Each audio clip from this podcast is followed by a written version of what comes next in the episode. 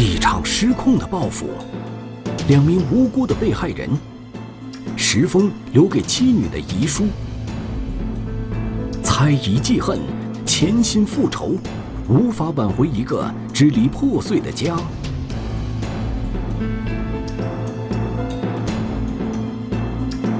石峰遗书，天网栏目即将播出。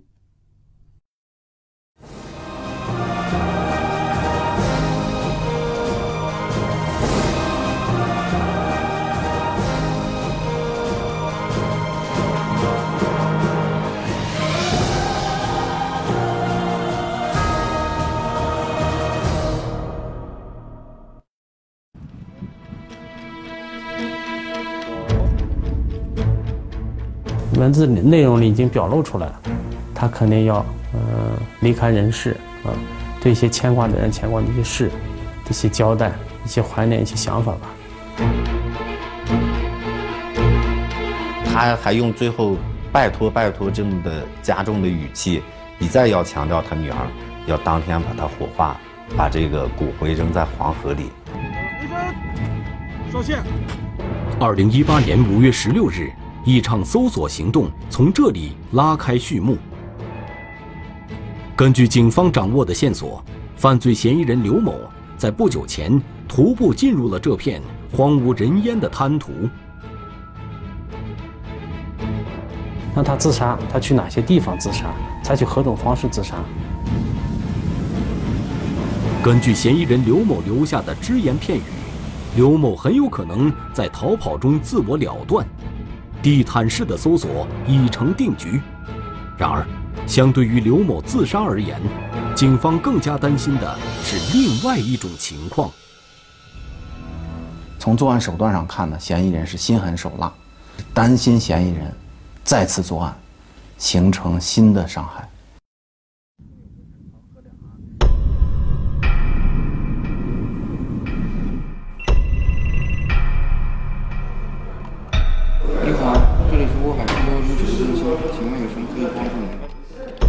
在乌达区的爱民街与那个温庆路交叉路口，说有一男一女，就是倒在这个血泊当中，已经死亡了。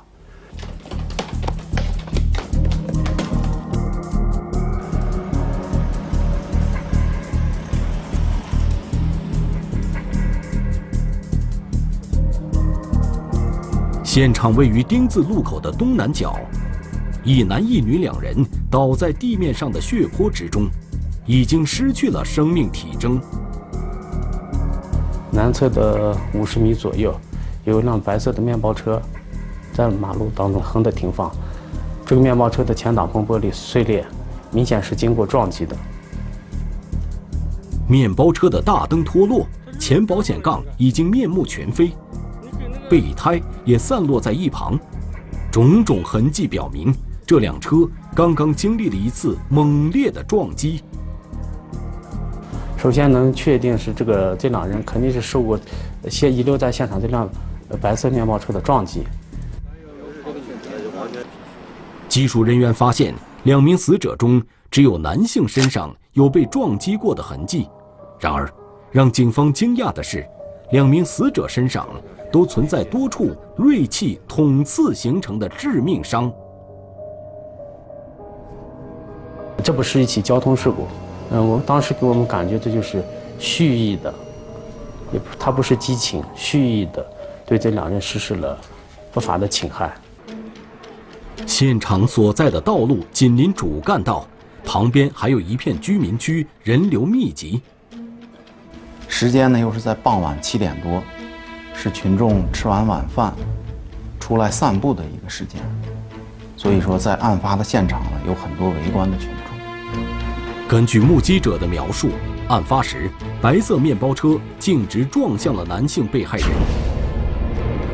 将男子撞倒后，驾车的男子从车上走出来，下了车，然后拿着刀对这个，呃，当时那名男子已已经倒地了，然后对这男子先进行刺杀。这是一次光天化日下的行凶。而在这名女子上前制止凶手的二次伤害时，两人发生了肢体冲突，随后，凶手又将女子残忍杀害。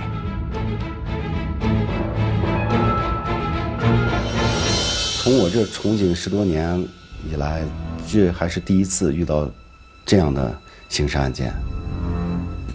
如果不能及时对案件进行侦破的话，不能给附近的居民群众有个准确的交代的话，那么这个案件造成的恶劣影响是可想而知的。在女性被害者的身旁，摆放着一个黑色的皮包，包内的财物完好，现金也原封不动地放在钱包里。显然，凶手另有所图。从这个女士挎包里头，我们找见了一张就是社会保障卡。找到社会保障卡，我们就按照这个身份去核实一下。男性死者名叫王鑫，五十多岁，是乌达区某企业的车间主任，而另一名死者是他的妻子。他是有预谋的作案，有预谋的作案的话，那么这两人肯定是给现在死亡的这两名被害人有一定的因果关系吧。王鑫夫妇究竟和谁结了怨，招来了杀身之祸？通过走访。民警对凶手有了初步的刻画，是一名四十多岁的男子，说是身高在一米七左右，体态偏胖。但是没有目击者能够详细描述出凶手的相貌特征。民警寄希望于这辆遗留在现场的白色面包车。打开主驾驶位置的时候，我们就看见副驾驶位置上放着一个黑色的手机，无法拨无法拨打也无法接通电话，是一张废卡。要对机主身份进行进一步的核实，需要更多的时间，而更大范围的现场勘查刻不容缓。他已经造成了两人死亡。可以说，犯罪分子在作案的过程中呢，气焰十分嚣张，而且呢，这个手段极其恶劣，不排除他有继续行凶的可能。如何能在最短的时间内将嫌疑人抓获归案，无疑是摆在警方面前的一大难题。光天化日之下，一对夫妇惨遭杀害，残忍手段背后隐藏着怎样的纠葛？行色匆忙的男子，发生矛盾的职工，凶手身份浮出水面。十封遗书，天网栏目正在播出。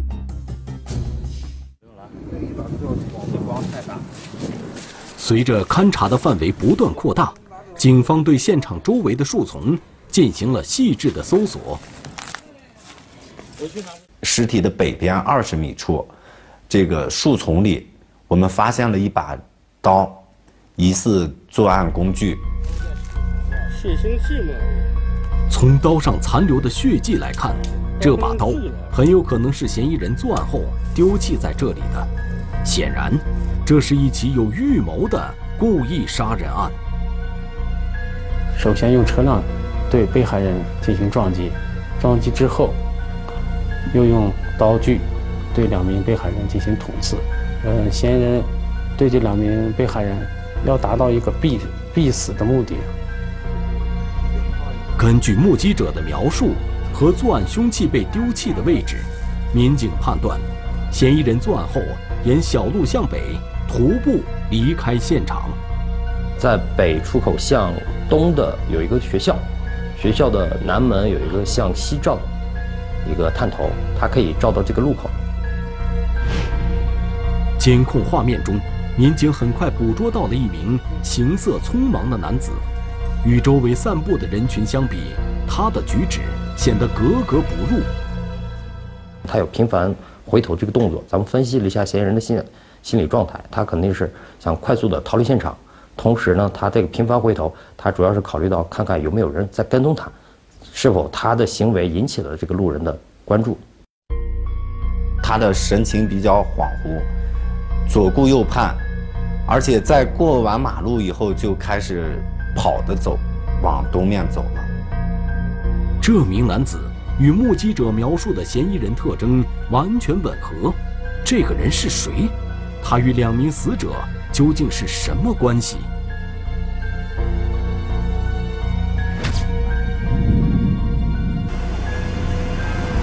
死者王鑫曾经在乌达区的某化工厂里担任车间主任，家庭和睦，也没有什么债务纠纷。当时是有条线索迅速反馈上来，就是说在这个一六年的时候工作期间，有一名嗯同厂的工人发生过矛盾。王鑫的儿子也向警方反映，他的父亲在两年前曾与同厂的一名刘姓男子产生过矛盾。但是不久后，这个刘某就从工厂辞职了，两人的矛盾也不了了之。因为他们的这个矛盾关系吧，导致这个被害人从这个车间车间的主任降为班组长，而且跟他发生矛盾的这名男子，嗯，后来就离场，不辞职不干了。刘某离职后的两年时间里。也没有再与王鑫有过联络或者其他交集，刘某会是本案的嫌疑人吗？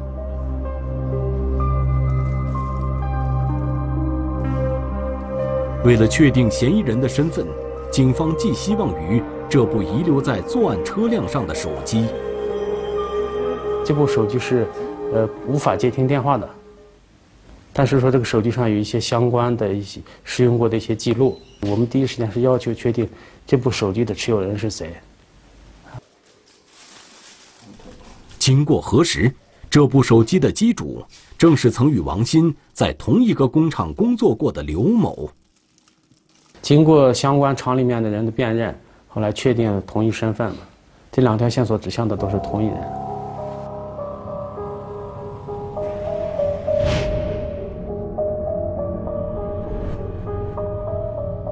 刘某今年五十五岁，家有妻女，从工厂离职后一直赋闲在家，社会关系极为简单。那么，刘某和王鑫之间究竟有什么矛盾？嫌疑人有次要去要外出，向这个被害人请假，被害人当时是，嗯，准假的是一天，然后嫌疑人到期未归，被害人给嫌疑人打电话要求他回厂工作。然后是嫌疑人以未办成事为由，嗯，延期请假。刘某回到厂里后找王鑫销假，王鑫提出刘某的延期请假并未获得批准，由于未按时回厂上班，应当按照旷工处理，两人为此发生了一次争吵。但实际上是嫌疑人，因为在这个，呃，咱们走访调查了解过程中，当时嫌疑人和被害人的关系还是非常亲密的嘛。实际上是被害人也没有按矿工对这个嫌疑人进行处理。这件事之后，刘某对此一直耿耿于怀，认为是王鑫故意刁难，两人之间的矛盾也随之愈演愈烈。这件事情，嗯，正常人的思维方式来看，这是很普通的一件事情。给我们认为这件事情是微不足微不足道一件正常工作产生的一些矛盾吧，不，嗯，不至于让他产生杀人的动机。更让警方感到诧异的是，如果这件事是整个矛盾的核心所在，为何刘某要在时隔两年后才对王鑫痛下杀手？这个作案动机。显得有些站不住脚。当时我们只是把它认为这是一个原因，这个这也可能是一个诱因吧，但是应该还有更深层次的一些原因。刘某和王鑫的矛盾背后，究竟还隐藏着什么？监控中一闪而过的身影，机主身份浮出水面，性格孤僻的男子。十封动情的遗书，表面的争执背后，究竟隐藏着怎样的仇恨？十封遗书天网栏目正在播出。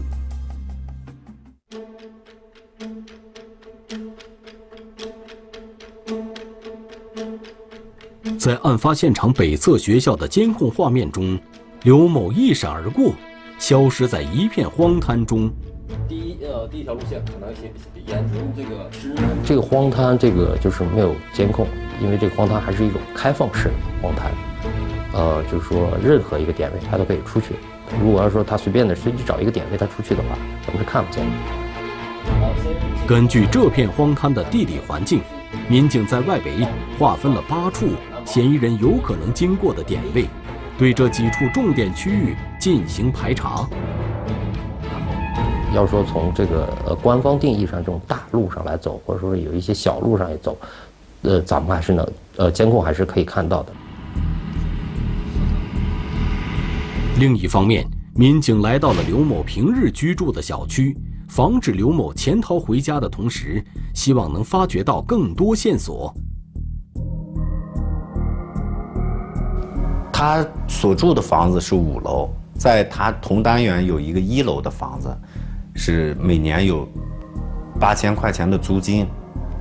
然后就是在他离职以后，嗯，厂子里有住房公积金。刘某辞职后一直独居在家，靠房租和公积金维持生活，而他和妻子张红也已经分居长达一年多了。性格非常孤僻，没有朋友。在单位上班也好，跟自己的兄弟、父母和包括邻居，从都很少来往。刘某虽然性格孤僻，但是对自己的女儿和外孙却宠爱有加，平日里唯独和女儿联系密切，习惯和他女儿视频。视频的时候。他还有一个习惯，就是要把家里的灯都调黑，只是他能看见他女儿和他外孙的画面，但是他女儿看不见他的画面，只能看见这个黑乎乎的一片的。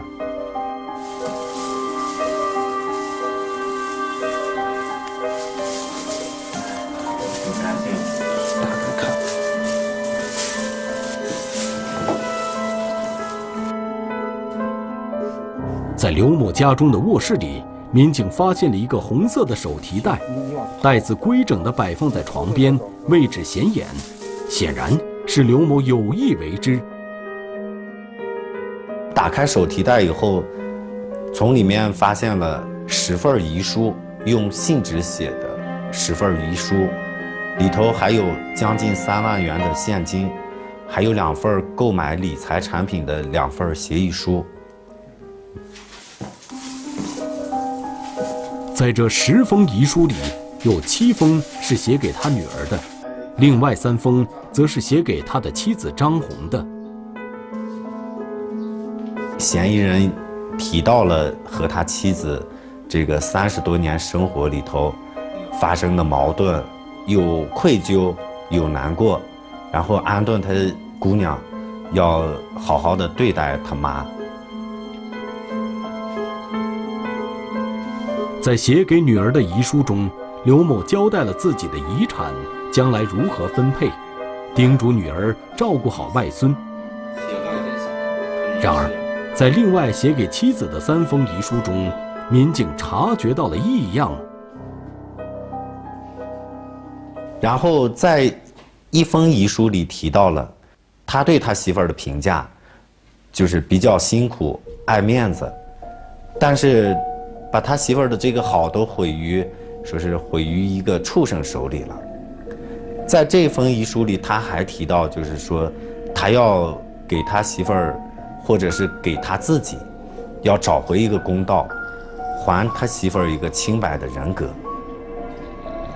遗书中没有提到矛盾的具体内容，但是字里行间表达出的仇恨却昭然若揭，显然。刘某为了报仇，做了充分的心理准备。呃，文字资料记录的内容，他就已经悲观厌世，而且他肯定要做一些，呃，出格的大事情吧。这十封遗书没有标注时间，从内容和笔记来看，并非同一天完成的。但是，其中的几封遗书，的确是刘某在案发当日写下的。就是这个给他女儿做饭，然后做好羊肉以后，他一个人就是睹物思情吧。他一个人看着一锅羊肉，没有旁边没有媳妇儿，没有女儿在，他一个人也吃不进去。民警猜测，案发当天，刘某先将羊肉下锅炖好，又写下了这封遗书后，才离开家。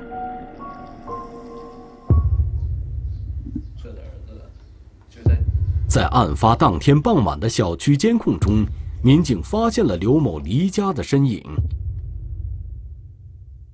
案件四十分钟左右，他从这个小区扔了一袋垃圾，然后手里有一个提到了一个呃呃报纸卷的一样东西，特别长，我们怀疑是就是他作案的凶器。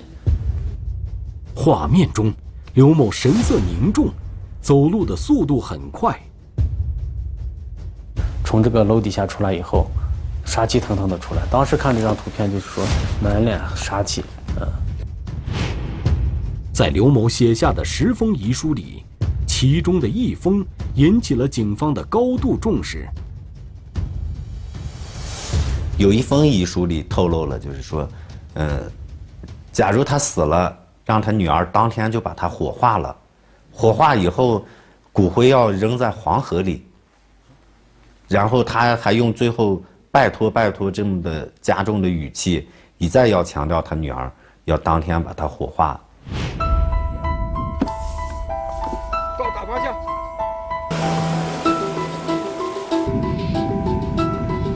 刘某会自杀吗？如果刘某在逃跑的过程中自杀，他会选择在何处自杀？无人居住的荒地。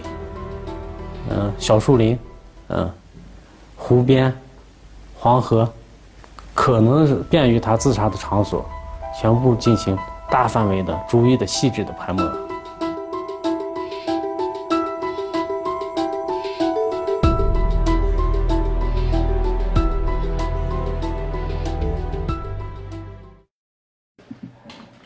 案发后的第二天，民警找到了嫌疑人刘某的妻子张红。他为什么会觉得，就是说你？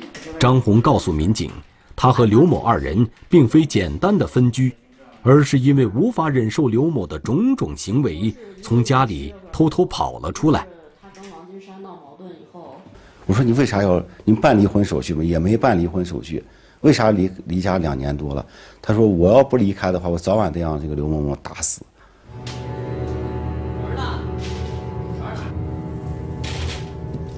张红眼中，刘某的疑心很重，控制欲也很强，对于张红与异性之间的来往极为敏感。如果，呃，嫌疑人给他打电话，他没有第一时间接电话的话，回家以后肯定要受，要受到嫌疑人的拳脚相迫。说是有时候打他，就是怕那左右邻居听见了。那会儿说是刚有小孩时候，还放开录音机。放开录音机打他，说家暴打得相当厉害。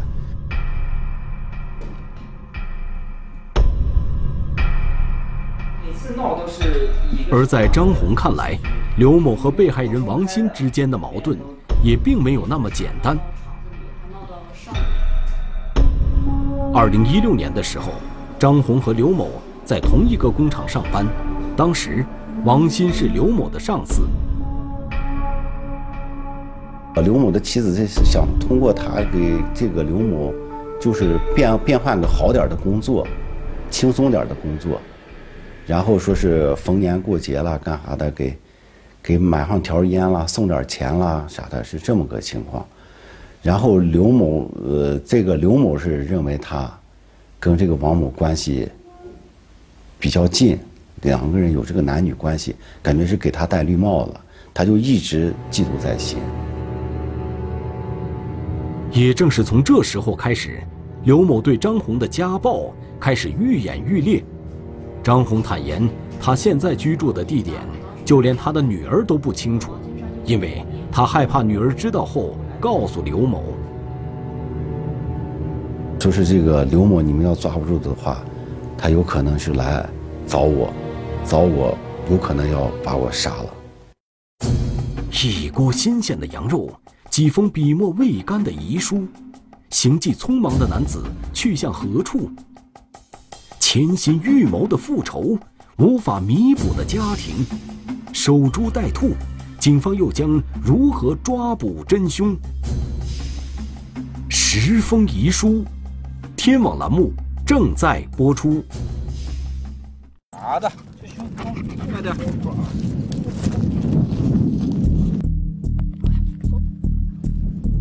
案发后的第三天，民警对荒滩外围嫌疑人可能经过的监控全部进行了调阅，始终没有发现刘某的行踪。确实是我们在我们这个探头的覆盖之下，呃，并没有看见他，他可能是在这个视频的盲区穿出去了。根据张红反映的情况，刘某很有可能再去找他妻子报仇。并且，从他最后一次出现在监控画面中的神情来看，刘某并不像要去自杀。行行走的步态，呃，非常慌乱，而且在很警惕周身后是否有人追踪。搜捕行动仍然在继续的同时，警方在多个区域布控蹲守，以防发生更多的案件。因为他既没有拿身份证，也没有拿手机，又没有拿现金，那么他下一步在逃窜的过程中会需要一些资金的帮助，他又又很少有朋友，我们分析他很有可能秘密潜逃回家。虽然所有的证据都能印证刘某就是杀死王鑫夫妇的嫌疑人，但是始终有一个疑问困扰着民警。这辆出现在案发现场的面包车，嫌疑人没有驾驶执照，他又不会开车，包括他的直系亲属和他的一些相关的朋友邻居都没有人见过他开车，所以当时我们也很困扰的一个问题：那这辆车你是从何而来？根据车内遗留的交易合同，民警发现这辆面包车是刘某从一个维修厂购买的。这辆车辆属于报废车辆，很多年没有检，它挂靠在一个驾校的名下，但驾校的相关人员也不知道这辆车最最终的去向。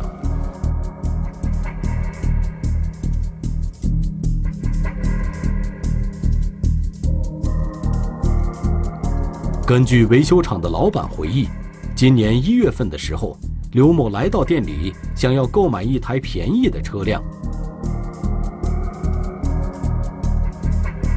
嫌疑人当时在购买该车辆的时候，明确表态要找一辆交警查不见的车，价格要便宜，让警察找不见的车，警察查不清楚来龙去脉的车。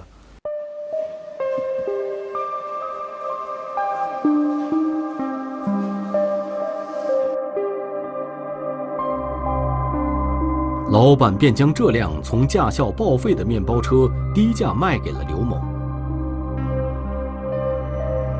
但是刘某究竟要用车去做什么，老板毫不知情。也更确定了嫌疑人作案的可能性，这是个预谋作案，提前在准备作案工具。说一下，说一下，你叫啥？叫啥名？叫什么名字？他说脑袋我。我俩喊了一句“谁了”，然后他扭头就跑。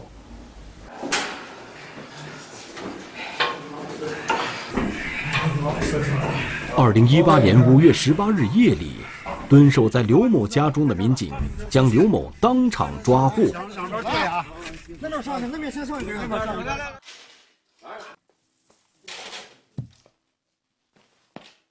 经过审讯，刘某向警方交代了。杀害王鑫夫妇二人的犯罪事实，而隐藏在案件背后的，竟是一个预谋了长达一年多时间的杀人计划。是我的顶头上司，车间主任。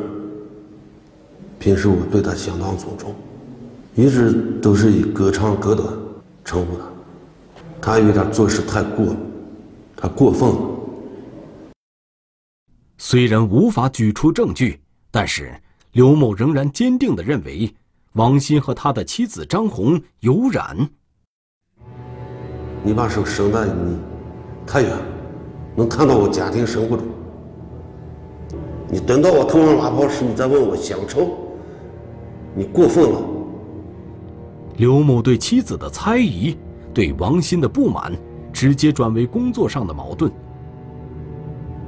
那次请假事件后，两人甚至发生了肢体冲突。踢了我一脚，倒了我一锤，给我踢倒在地了。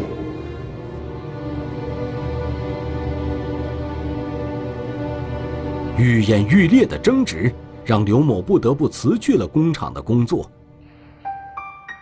刘某将不满情绪发泄到妻子张红的身上。很快，妻子也不辞而别了。我就不由自己就是一个人坐在家里头去洗，就写一些自己的当时的一些内心的感受。我好好的个家。现在成了我孤孤孤单单一个人。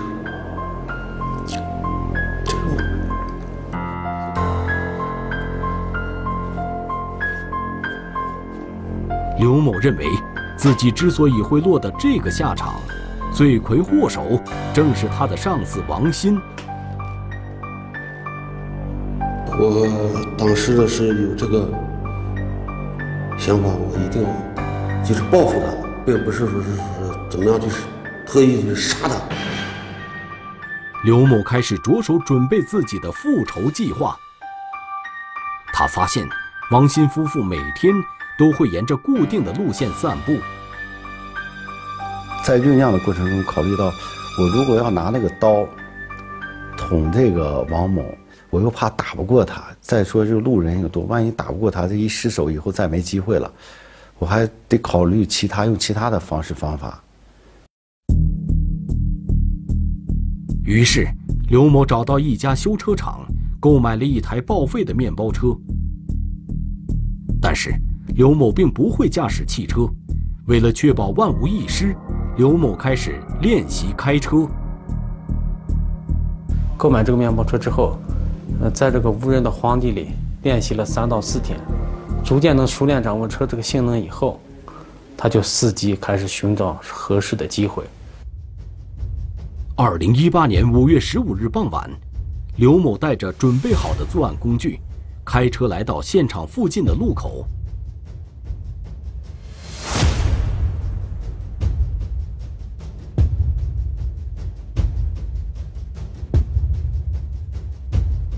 看到王鑫夫妇照常散步从路口经过时，刘某驾驶面包车径直撞向了王鑫。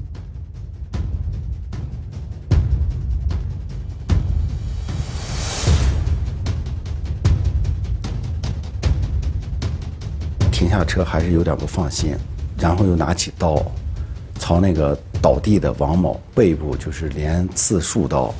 这个时候，在一旁这儿就王某的他的妻子看这个情况，就前去制止。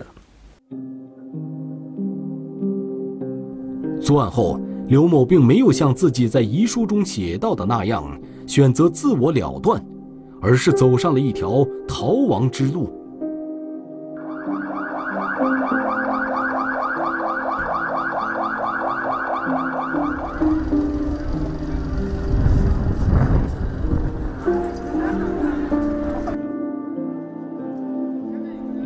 刘某的交谈中，“家”是他最常提起的一个字眼。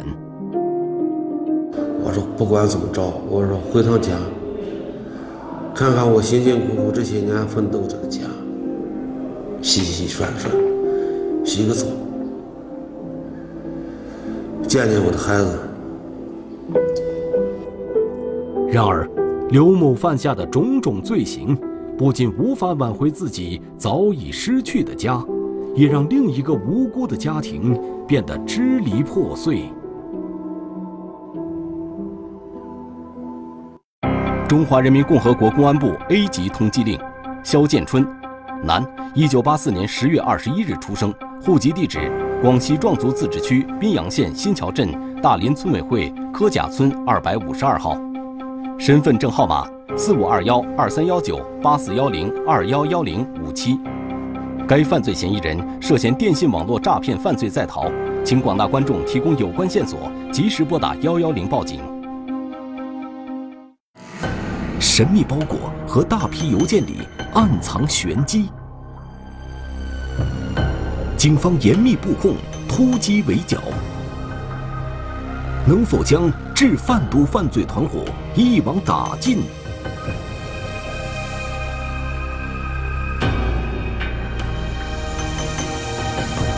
居民区里的异味儿，天网栏目近期播出。